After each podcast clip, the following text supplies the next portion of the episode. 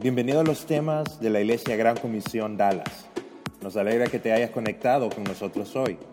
Para más información acerca de nuestra iglesia, visita igcdallas.org. Esperamos que el próximo mensaje sea de mucha ayuda a tu vida.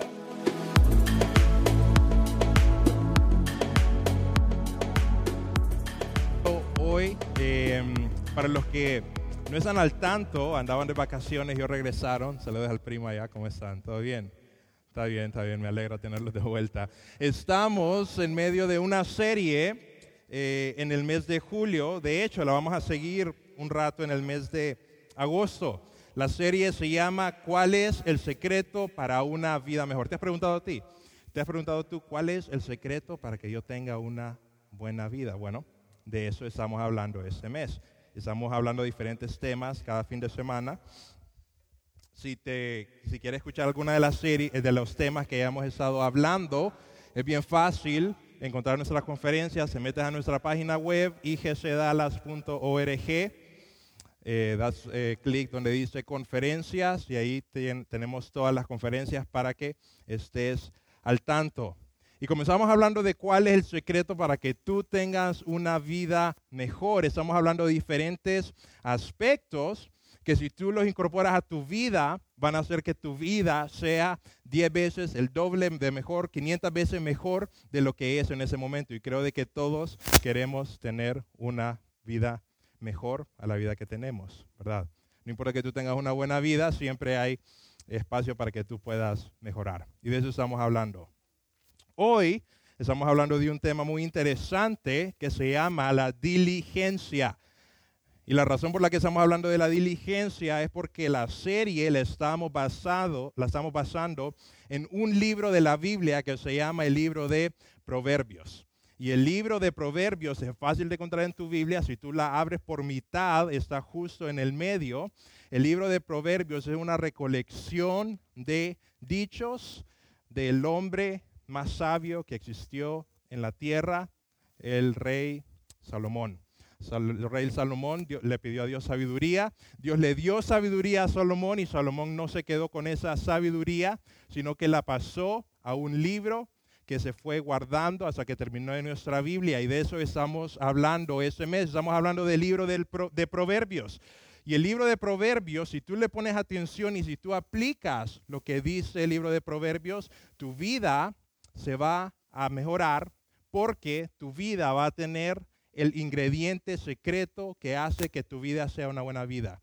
Y ese ingrediente secreto se llama sabiduría. Y si tú aprendes a aplicar esa sabiduría para tu vida, tú vas a tener una vida mejor.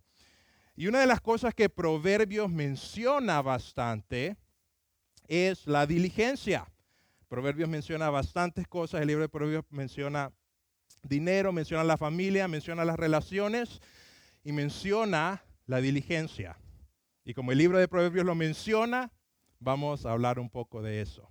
¿Qué dice Dios acerca de la diligencia? Así que si me acompañas en una pequeña oración para que empecemos en el tema, puedes cerrar tus ojos, echar tu cabeza y acompañarme. Gracias, Padre, por todas las personas que están aquí. Venimos hoy a aprender un poco de tu palabra Queremos conocerte un poco más, queremos aprender de ti un poco más, queremos saber qué dice la Biblia.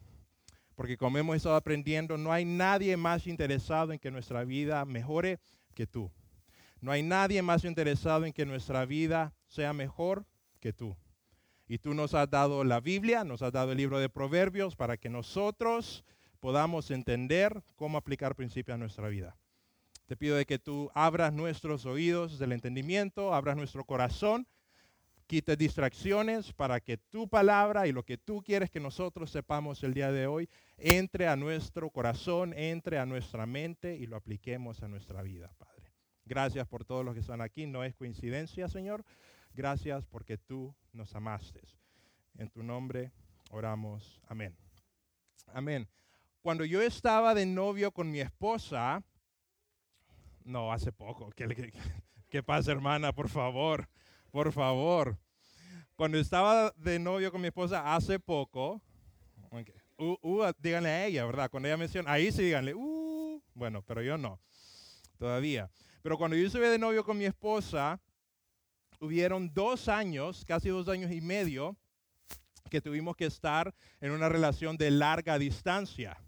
Eso significa que mientras ella terminaba sus estudios, yo me regresé a casa a trabajar y por dos años sostuvimos una relación de larga distancia. Y no sé si ustedes han hecho larga distancia, pero es horrible, es lo peor. Pero uno de los aspectos de la larga distancia es que uno tiene que estar en constante comunicación. Teníamos que estar hablando casi todo, bueno, todos los días, varias veces al día, por mensajes, por FaceTime, por lo que sea, para poder mantener esa relación, porque si no la relación se cae, se muere.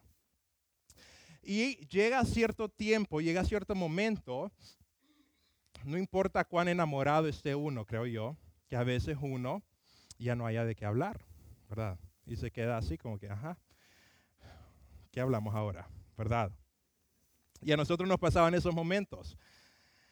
Pero interesantemente, lo que empezábamos a hacer es que empezábamos a contar las cosas de nuestro día a diario que no eran tan importantes. Entonces yo le preguntaba, ¿y qué comiste hoy? ¿Qué desayunaste? Y ella me decía, desayuné un eh, huevo con jamón. Yo decía, ah, ok. Y ella me preguntaba, ¿y tú qué desayunaste? Y yo le decía, ah, yo desayuné este, unos frijoles con tortilla, ¿verdad? Y después yo le preguntaba, ¿y cómo van tus clases? Y ella me decía, mis clases van bien, y me contaba de los profesores, y me contaba de su carrera, y yo no le entendía, pero yo le decía, ajá, ajá, así, ¿verdad? Porque buena técnica. Después ella me preguntase, ¿verdad que sí? Y yo, mm, ajá, sí. Yo no sabía de qué me había preguntado. Pero yo les tenía que seguir preguntando acerca de las cosas que no eran tan importantes, las cosas mundanas, las cosas que pasaban en nuestro día a día, que a veces simplemente uno solo pregunta solamente porque es la novia. No le preguntaría a nadie más. Tú no le preguntarías, no le preguntarías a tu amigo, Kevin, ¿qué desayunaste hoy? Bueno, yo nunca le he preguntado a Kevin. No sé si quiere que le empiece a preguntar, ¿verdad? Okay. un omelette, ok, qué bueno. Pero son cosas de que uno generalmente le pregunta a alguien con el cual uno tiene un interés especial, con el cual uno tiene una conexión más especial. Y lo interesante es que esos pequeños detalles, esas pequeñas cositas, por insignificantes que parezcan, son importantes si la persona a la quien tú le preguntas es importante para tu vida. De eso depende. Si la persona a la que tú le estás preguntando pequeños aspectos de la vida es importante para ti, esos pequeños aspectos de su vida serán importantes para tu vida. Así es como funciona. Lo que quiere decir es que mientras más amas a alguien, más te importan todos los aspectos de su vida. Mientras más amas a alguien, más te interesan todos los aspectos de su vida. ¿Te interesa a quién sigue en las redes? ¿Te interesa qué le da like en las redes? ¿Te interesa con quién habla? ¿Te interesa qué come? ¿Te interesa qué soñó? ¿Te interesan más cosas que a la mayoría de las personas o al resto de las personas le parecen insignificantes? Mientras más amas a una persona, más te importan todos los aspectos de su vida. ¿Y por qué te cuento esa historia? Te la cuento porque Dios está interesado en tu vida laboral. Dios está interesado en tu trabajo. No sé si tú te habías puesto a pensar en eso, pero el libro de Proverbios está lleno de cosas y lleno de enseñanzas que tienen que ver con tu trabajo, lleno de enseñanzas que tienen que ver con tu aspecto laboral. Y la razón por la que Dios se interesa en ese aspecto de tu vida es porque te ama. Si Dios no te amara, Él no se preocupara cómo te fuera en tu trabajo. Si Dios no te amara, Él no le importara cómo manejas su dinero. Si Dios no te amara, Él no le importaría qué pasa en tu mente. Pero como Dios te ama, y no solo te ama, te ama bastante, es como ese padre, no es, no es igual porque Dios es perfecto, pero es como ese padre que cuando el hijo se va a la universidad o el hijo toma alguna decisión, el padre quiere saber todo de esa, de esa persona.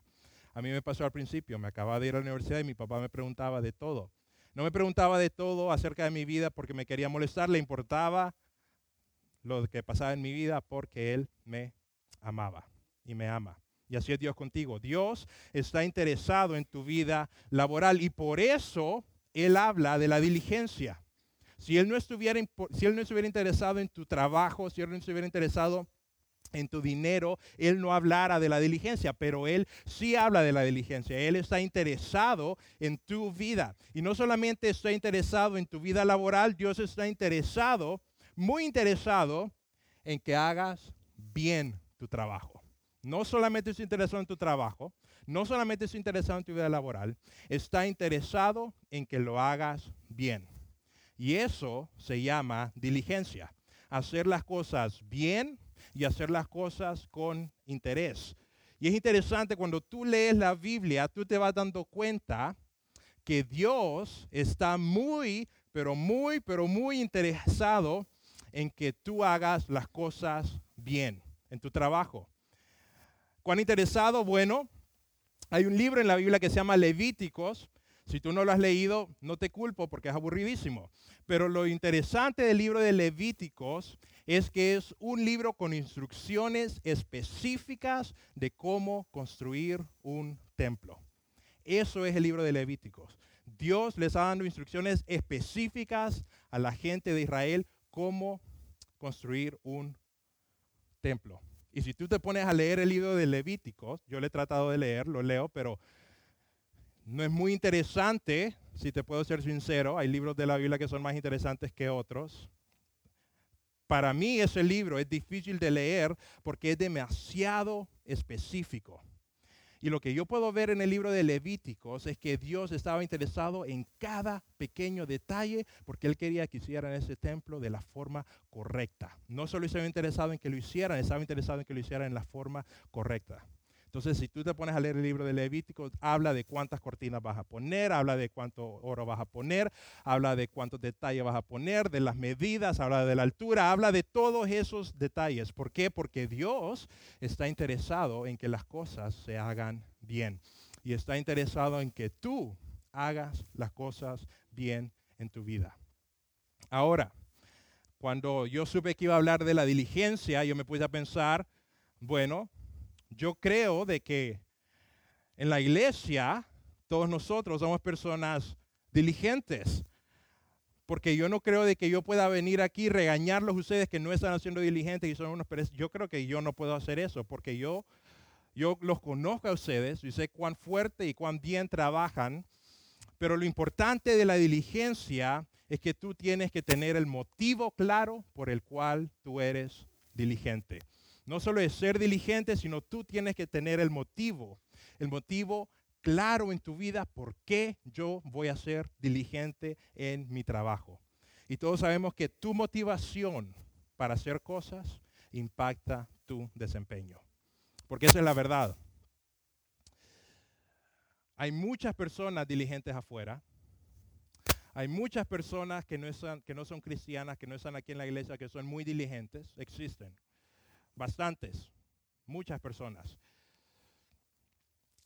Pero tú como persona cristiana, si tú has decidido seguir a Jesús, tú tienes una motivación diferente a las personas de afuera a ser diligente.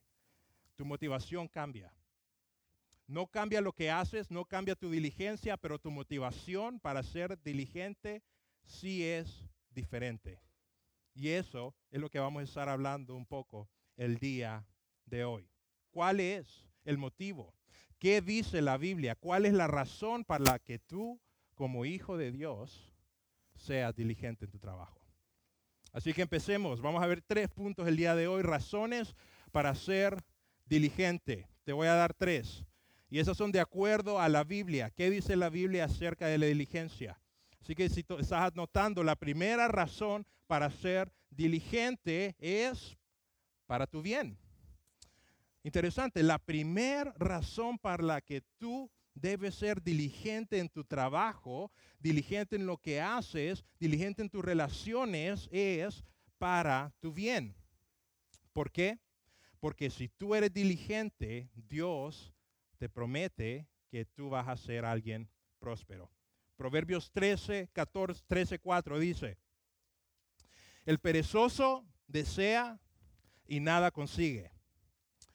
Pero el que es diligente será prosperado. Vemos de que están pegados. Si tú eres una persona diligente, serás prosperado. Y Dios quiere que tú seas una persona próspera. Ahora, yo sé que cuando uno se pone a hablar de que Dios quiere que tú seas próspera, hay un montón de confusión, hay un montón de personas, libros que hablan de que Dios eh, bendecirte es el único motivo para tu vida. Y la verdad es que no. Dios quiere de que tú seas próspero, pero quiere que tú seas próspero no quitándole a Él el primer lugar en tu vida. Si tú le das el primer lugar en tu vida, Él te quiere bendecir en todas las áreas de tu vida. En tu familia, te quiere bendecir en todas las áreas de tu vida, en tu trabajo y en tu dinero. Pero Dios, como buen padre que es, Él quiere que tú seas alguien próspero.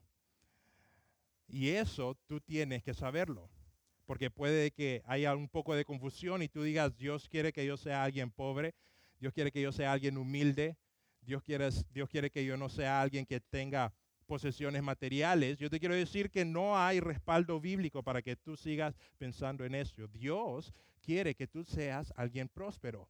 Y una de las razones por la que Dios quiere que tú seas alguien próspero es porque Él quiere que des de tu prosperidad a aquellos que son necesitados. Entonces, no es una prosperidad para ti, no es una prosperidad para que tú la pongas en tu ego, no es una prosperidad para que tú se la muestres a todo el mundo, es una prosperidad para que tú la compartas con otros. Y Dios está interesado en que tú bendigas y compartas con los que están a tu lado. Pero tú no vas a poder hacer eso si no tienes dinero. Tú no vas a hacer eso si no eres próspero. Esa es la razón por la que Dios quiere prosperarte. No es para que tú tengas un montón de cosas, no es para que tú digas yo soy el más rico, no es para que es para que tú puedas dar de tu prosperidad a los que están a tu alrededor. Y eso nos lleva al segundo punto. ¿Cuáles son las razones para ser diligentes?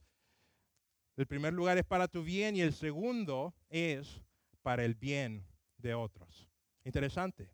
Dios quiere que tú seas una persona diligente para el bien tuyo y para el bien de los que están a tu alrededor. ¿Por qué? Porque la diligencia es bendecir a todos con quien tenemos contacto. Y quiero que tú te pongas a pensar en eso. La diligencia es bendecir a las personas con las cuales tú tienes contacto.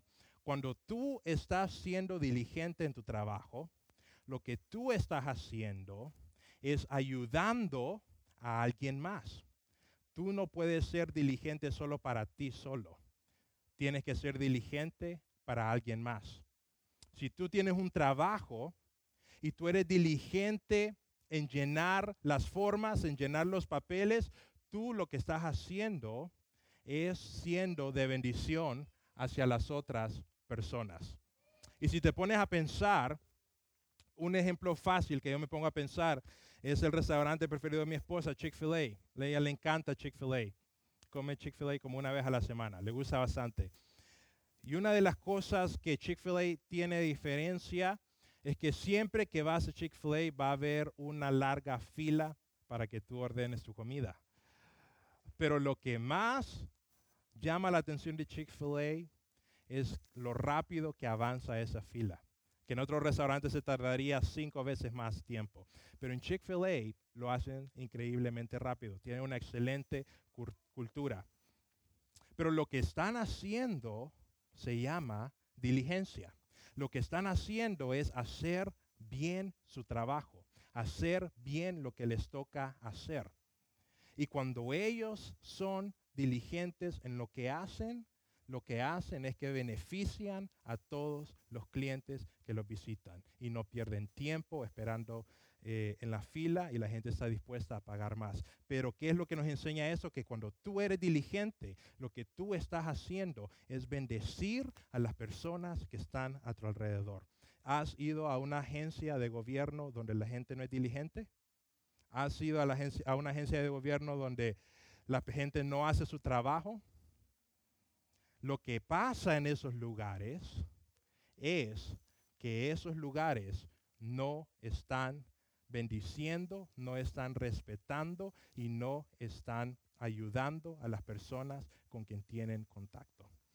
Y se nota la diferencia cuando una organización tiene diligencia, cuando no tiene diligencia. Una ayuda a las personas a su alrededor y otra no ayuda a las personas a su alrededor. Entonces, cuando tú decides hacer tu trabajo bien, cuando tú decides llegar a tiempo a tu trabajo, cuando tú decides hacer ir una mía extra de lo que tienes que hacer, cuando tú decides ser el mejor empleado de donde sea que estés, tú estás bendiciéndote a ti y estás bendiciendo a las personas que están a tu alrededor.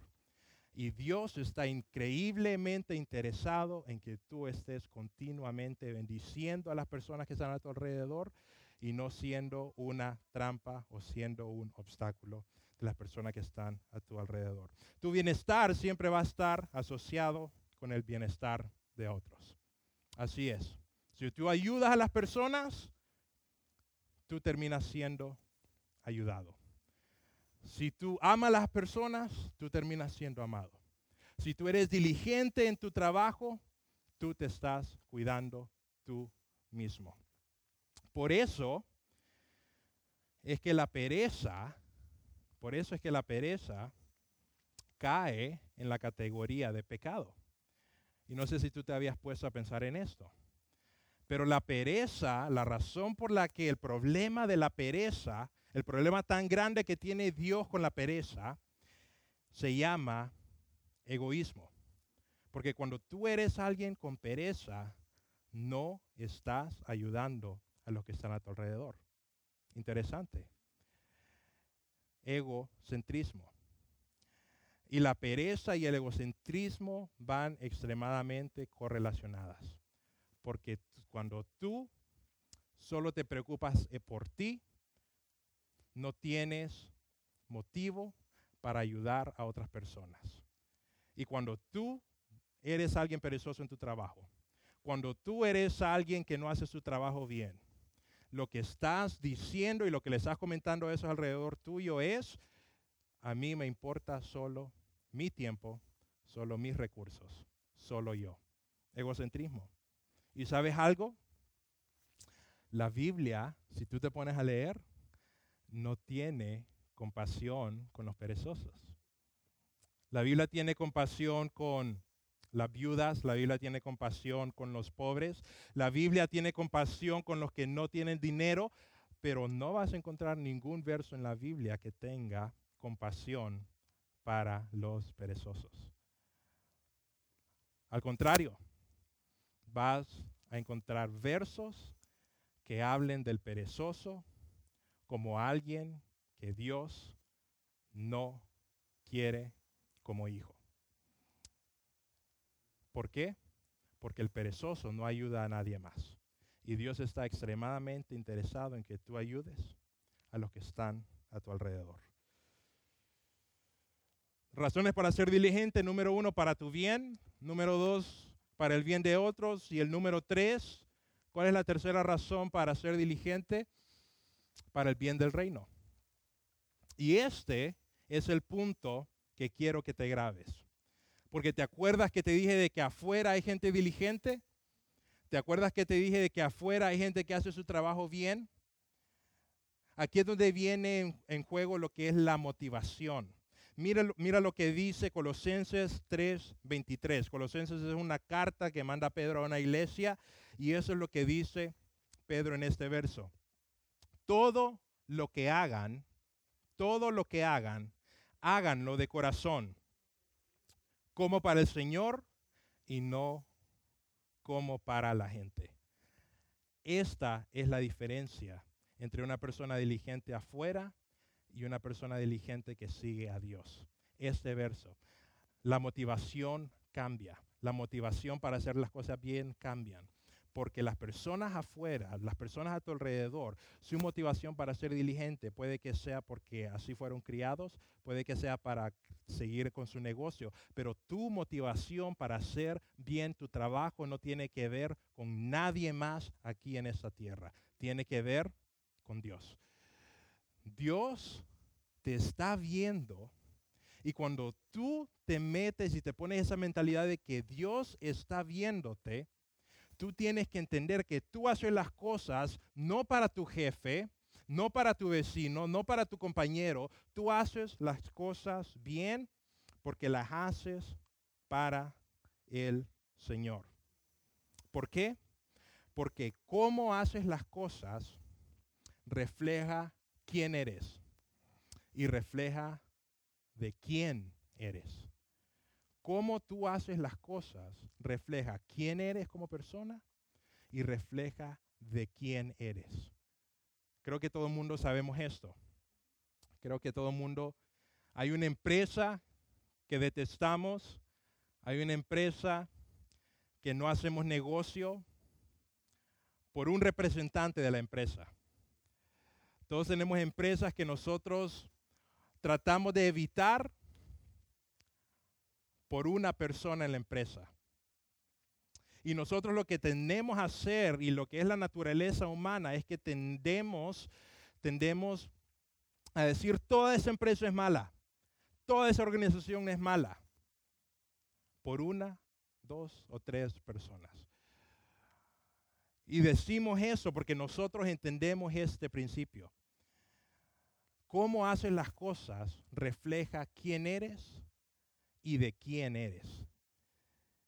Y la palabra clave para nosotros, la palabra que usamos aquí en la iglesia para ejemplificar esto, es una palabra que tal vez todos hemos oído, pero es tiempo de que las conectemos juntas. La palabra clave en esta charla se llama tu testimonio.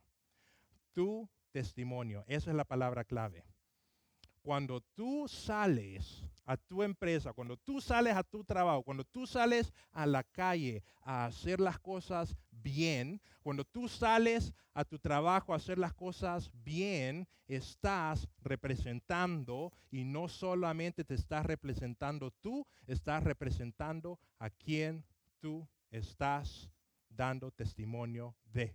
Y en este caso, a donde quiera que tú vayas, si tú dices que eres cristiano y haces un mal trabajo en tu eh, empresa, el que queda mal eres tú, pero específicamente el que queda mal es tu maestro, tu Dios. Por eso la palabra testimonio nosotros la tomamos en serio, porque cuando nosotros decimos cuida tu testimonio, lo que estamos diciendo es cuida el nombre de tu maestro cuida el nombre de tu Señor, cuida el nombre de tu Dios.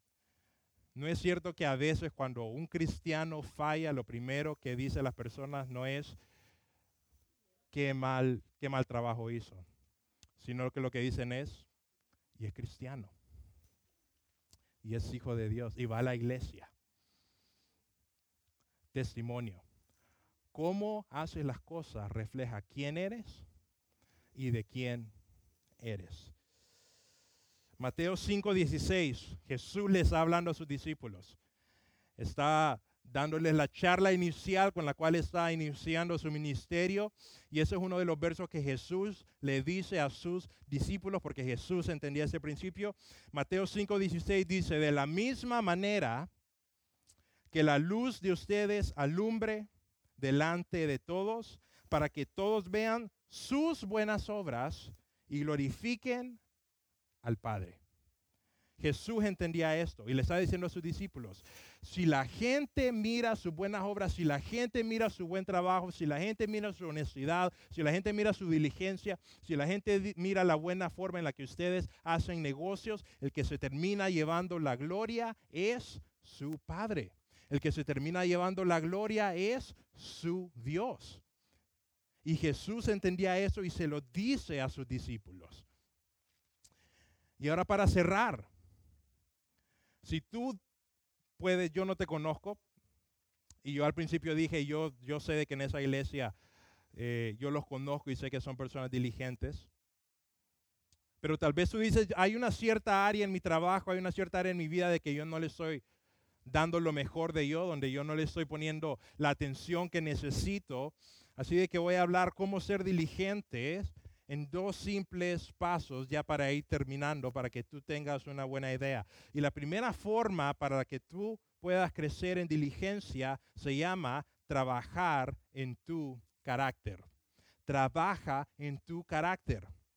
Porque tu carácter es quien realmente eres tú cuando nadie te está viendo.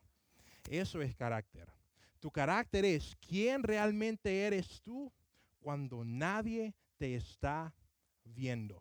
Cuando estás a solas en tu cuarto, cuando se apagan las luces, cuando se va el jefe, cuando se va tu supervisor, cuando se va tu familia, se va tu esposa, cuando tú estás en ese silencio, lo que piensas, lo que haces, lo que ves, ese es quien realmente eres.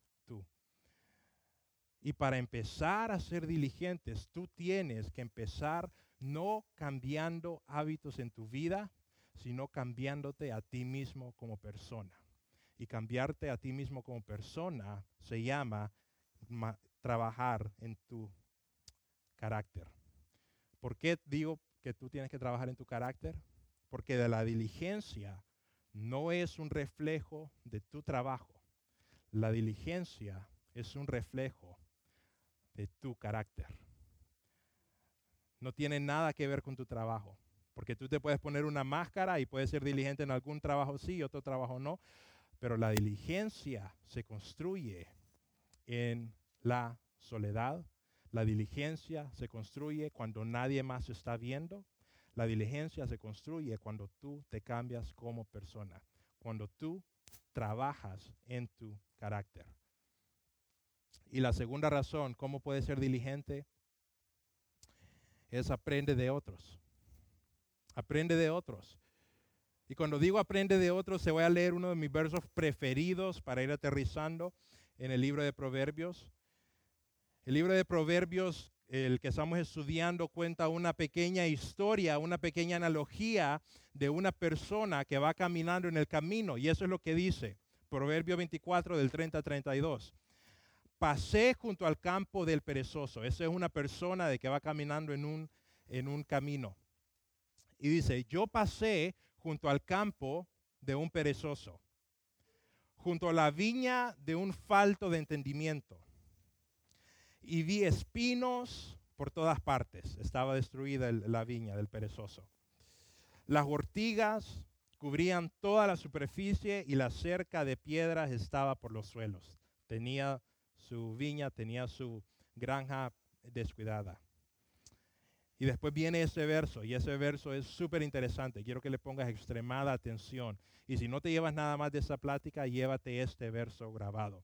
Proverbios 32 dice, miré esto, dice esta persona.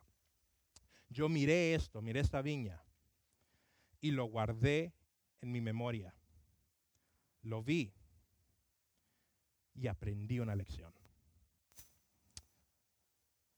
Hay dos formas con las que tú puedes aprender. Puedes aprender por experiencia, puedes aprender porque lo viste, lo guardaste y tomaste la lección. Hay dos formas de aprender. Por experiencia. Ahora, la experiencia, aprender por experiencia, duele. Aprender por experiencia deja cicatrices. Aprender por, experiencia deja traumas deja dolor, pero aprendes. Y muchas de las lecciones que nosotros hemos aprendido y que tú has aprendido de tu vida, las has aprendido porque te has golpeado y te has golpeado fuerte y aprendiste a no volverlo a hacer. Así aprenden los niños a no tocar la hornilla. Doloroso, pero así aprenden. Esa es una forma de aprender. La segunda forma de aprender es la forma del sabio. Y es la forma que quiero que tú aprendas las lecciones en tu vida. Y por eso es que quiero de que tú nos acompañes todo este mes. Porque la segunda forma de aprender no es por experiencia, es por la experiencia de los otros que pasaron dolor. Y muchas veces nosotros miramos personas que toman decisiones y sufren. Y nosotros se nos olvida y pasamos como si nunca vimos nada y aprendemos porque tomamos la misma decisión y nos damos el mismo golpe. ¿Aprendiste? Sí, aprendiste. Pero hay una manera mejor. Y la manera mejor es como aprendió este joven en Proverbios. Dice, yo pasé por la villa del hombre perezoso, vi que estaba en ruinas y miré. Y lo guardé en mi memoria, lo vi y aprendí la lección. ¿Cómo vas a aprender tú las lecciones en tu vida? ¿A golpes o con sabiduría? Porque esto aprender lecciones de la vida, aprender cómo vivir tu vida sin andarse golpeando, Dios le llama hombre sabio. El hombre sabio no necesita el golpe para aprender la lección. Tú no necesitas pasar por tiempos duros. Tú no necesitas pasar por situaciones difíciles para aprender a ser diligente como este joven. Tú miras, miras sus decisiones, miras su vida, lo grabas en tu corazón y haces todo lo opuesto de esta persona. Y eso aplica para todas las áreas de tu vida. Hay dos formas de aprender. Y la única forma de aprender sin golpearte es aprendiendo sabiduría y la sabiduría está en la Biblia. Ahí lo dejó Dios. Ahí la dejó escrita. Y si tú no abres tu Biblia todas las mañanas para aprender cómo vivir tu vida, vas a aprender lecciones en tu vida, pero las vas a aprender con un ojo morado. Y Dios quiere que tú aprendas y quiere que no te golpees y quiere que no pases por el dolor. ¿Por qué? Porque Dios te ama. Y por eso habla de la diligencia. Algo que generalmente muchas veces no le damos mucha consideración, pero Dios está diciendo, esto es importante para tu vida. Aprende, sé sabio, no lo ignores. Mira, aprende, escucha, lee, porque yo tengo sabiduría para ti y estoy interesado en dártela. Recíbela. Vamos a orar, vamos a ponernos de pie para terminar esa reunión.